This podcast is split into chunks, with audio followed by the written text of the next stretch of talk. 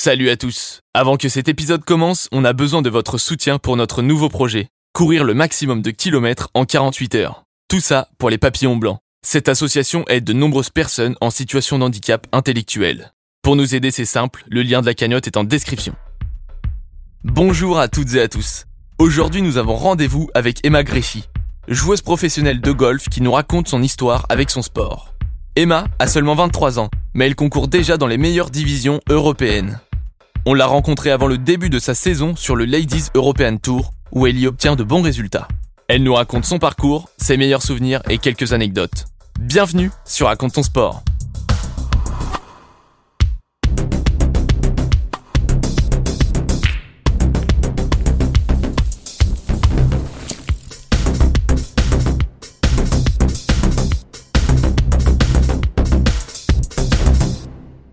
Alors j'ai découvert le golf grâce à ma grand-mère qui euh, s'était mise au golf car, elle avait eu des, petits problèmes de santé et, euh, et, en fait elle devait marcher et plutôt que de marcher elle s'est dit je vais me mettre au golf, pourquoi pas?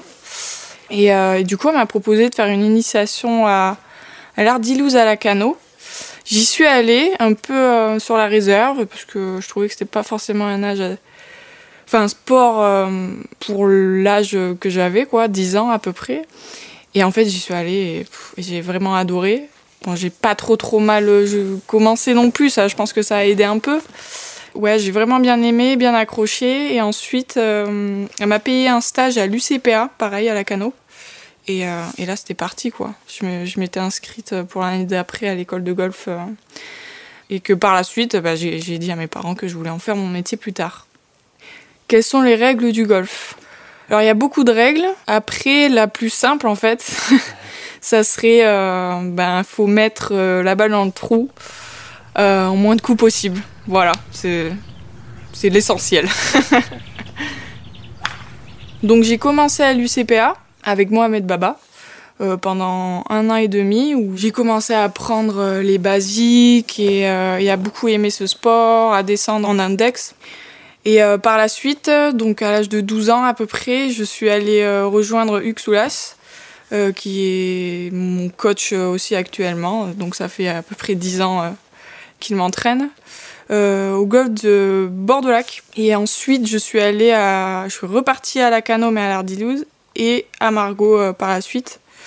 Où là, à Margot, avec ce club. Enfin, pendant que j'étais dans ce club, j'ai réussi a gagné les championnats de France minimes en 2014. Ensuite, par la suite, en 2015, pareil, les championnats de France euh, cadet. Euh, en 2014, je fais aussi deuxième au championnat de France dames, c'est-à-dire euh, toutes catégories confondues. Et je fais en 2000, euh, il me semble 16, euh, je termine vice-championne de France, pareil, cadette. J'ai pas mal enchaîné et, euh, et c'était super de ramener un titre comme ça aussi à mon club parce que j'avais énormément euh, de gens qui me suivaient et c'était un soutien euh, vraiment bah, de tous les instants et, et, je voulais aussi ramener ça pour, pour eux, pour mon coach, pour ma famille qui, qui me soutenait depuis toujours. Est-ce qu'on vit du golf en France? Chez les femmes, moi je peux, en tout cas je parle chez les femmes, c'est pas facile parce que les gains sont, sont pas énormes au début. Mais c'est vraiment en train d'évoluer fortement. Euh... Et puis on a eu une visibilité un peu plus grande euh, avec le, Covid. Et je pense que l'image du golf commence à évoluer aussi. Euh... Je parle en Europe, mais aussi en France. Il y a beaucoup plus de gens qui s'y intéressent et ça devient un, sport beaucoup plus ouvert. Et, franchement, j'incite les gens à, essayer parce que c'est vraiment un, sport magnifique. Euh, on marche dans la nature, on joue avec, euh, avec ses amis, euh, même si on n'a pas le même niveau, je veux dire, on peut jouer avec n'importe qui. Moi, je joue avec mes parents, euh, c'est pas forcément du très haut niveau, donc, et je m'éclate aussi, donc faut, faut, vraiment essayer. Franchement, venez, venez au golf. Pour débuter, on n'a pas vraiment besoin d'avoir tous les clubs. Normalement, il faut 14 clubs maximum dans un sac. Mais pour débuter, on peut avoir un putter. C'est ce qui sert en fait sur sur les greens, c'est les approches pour mettre dans le trou, on va dire. Un putter, ensuite trois fers. Euh, là, je vous mets en gros parce que sinon c'est un peu compliqué à dire. Et, un bois euh, pour les coups un peu plus longs, mais on n'a pas forcément beaucoup de matériel. Et puis après, plus on évolue, de toute façon, et plus, euh, plus ça vient. et le matériel bah, évolue aussi en fonction de notre niveau. Donc, donc on commence à avoir un peu plus d'outils, on va dire, au fur et à mesure. Je fais à peu près 25 heures de golf par semaine et je fais entre 4 et 5 heures de préparation physique. Et je fais entre 20, ouais, une moyenne, on va faire 20 tournois. Alors, faut savoir qu'un tournoi, le tournoi en lui-même, il dure 4 jours. Des fois, ça dépend, c'est 3. Et nous, on a deux jours de préparation avant qui s'appellent les recos. Donc, en fait, on fait des reconnaissances du parcours. Donc, on joue le parcours, 18 trous, deux fois.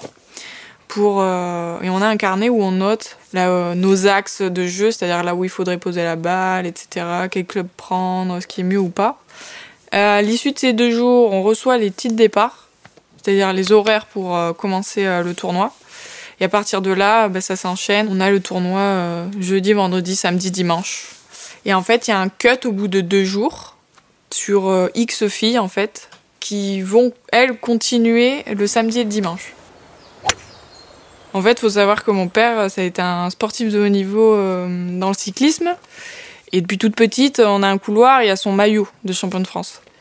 Et en fait, euh, moi, ça a toujours été mon rêve de, faire comme mon père, voire mieux. Et euh, j'avais toujours dans un coin de ma tête, euh, moi j'aimerais bien être championne de France, parce qu'en plus, tu te dis, t'es quand même. on va dire que sur cette année-là, t'étais la meilleure de, de, ton pays dans ce sport-là, donc c'est quand même chouette, quoi.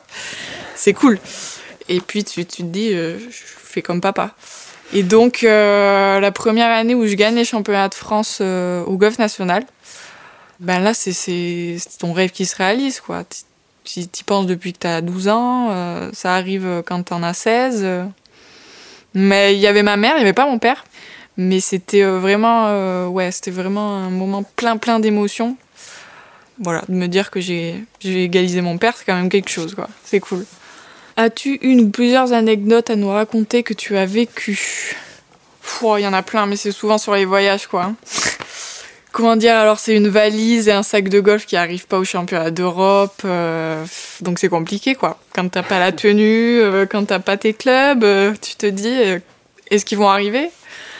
J'ai réussi à y récupérer la veille, mais en attendant, euh, ben, t'achètes des chaussures à la boutique du golf, tu, tu, tu demandes euh, à ce qu'ils te prêtent des clubs, euh, mais c'est pas les tiens, parce que nous, on a des clubs qui sont, on, on dit fités, c'est-à-dire euh, qui sont fabriqués exprès pour nous, quoi.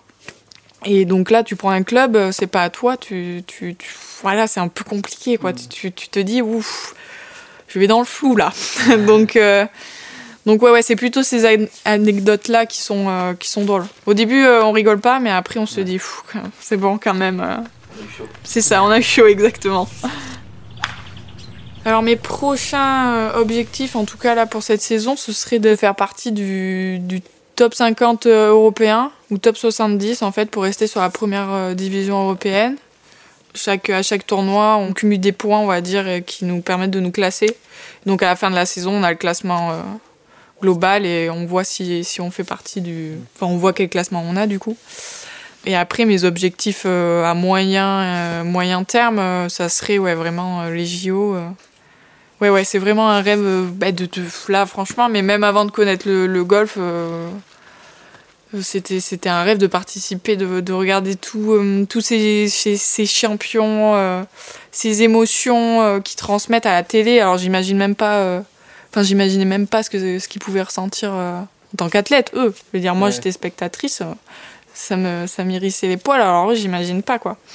Tu représentes ton pays. Euh, puis si on te prend, c'est que tu fais partie des meilleurs aussi dans ta discipline en France. Donc en plus, c'est à la maison. Donc, donc ouais, ça serait cool. Non, non, ça serait vraiment bien. Quoi. Ça, ça, c'est vraiment quelque chose qui, qui, me trotte dans la tête. Et puis, et puis si c'est pas 2024, ça sera peut-être un peu plus tard ou, voilà. En tout cas, j'espère. Je fais tout pour.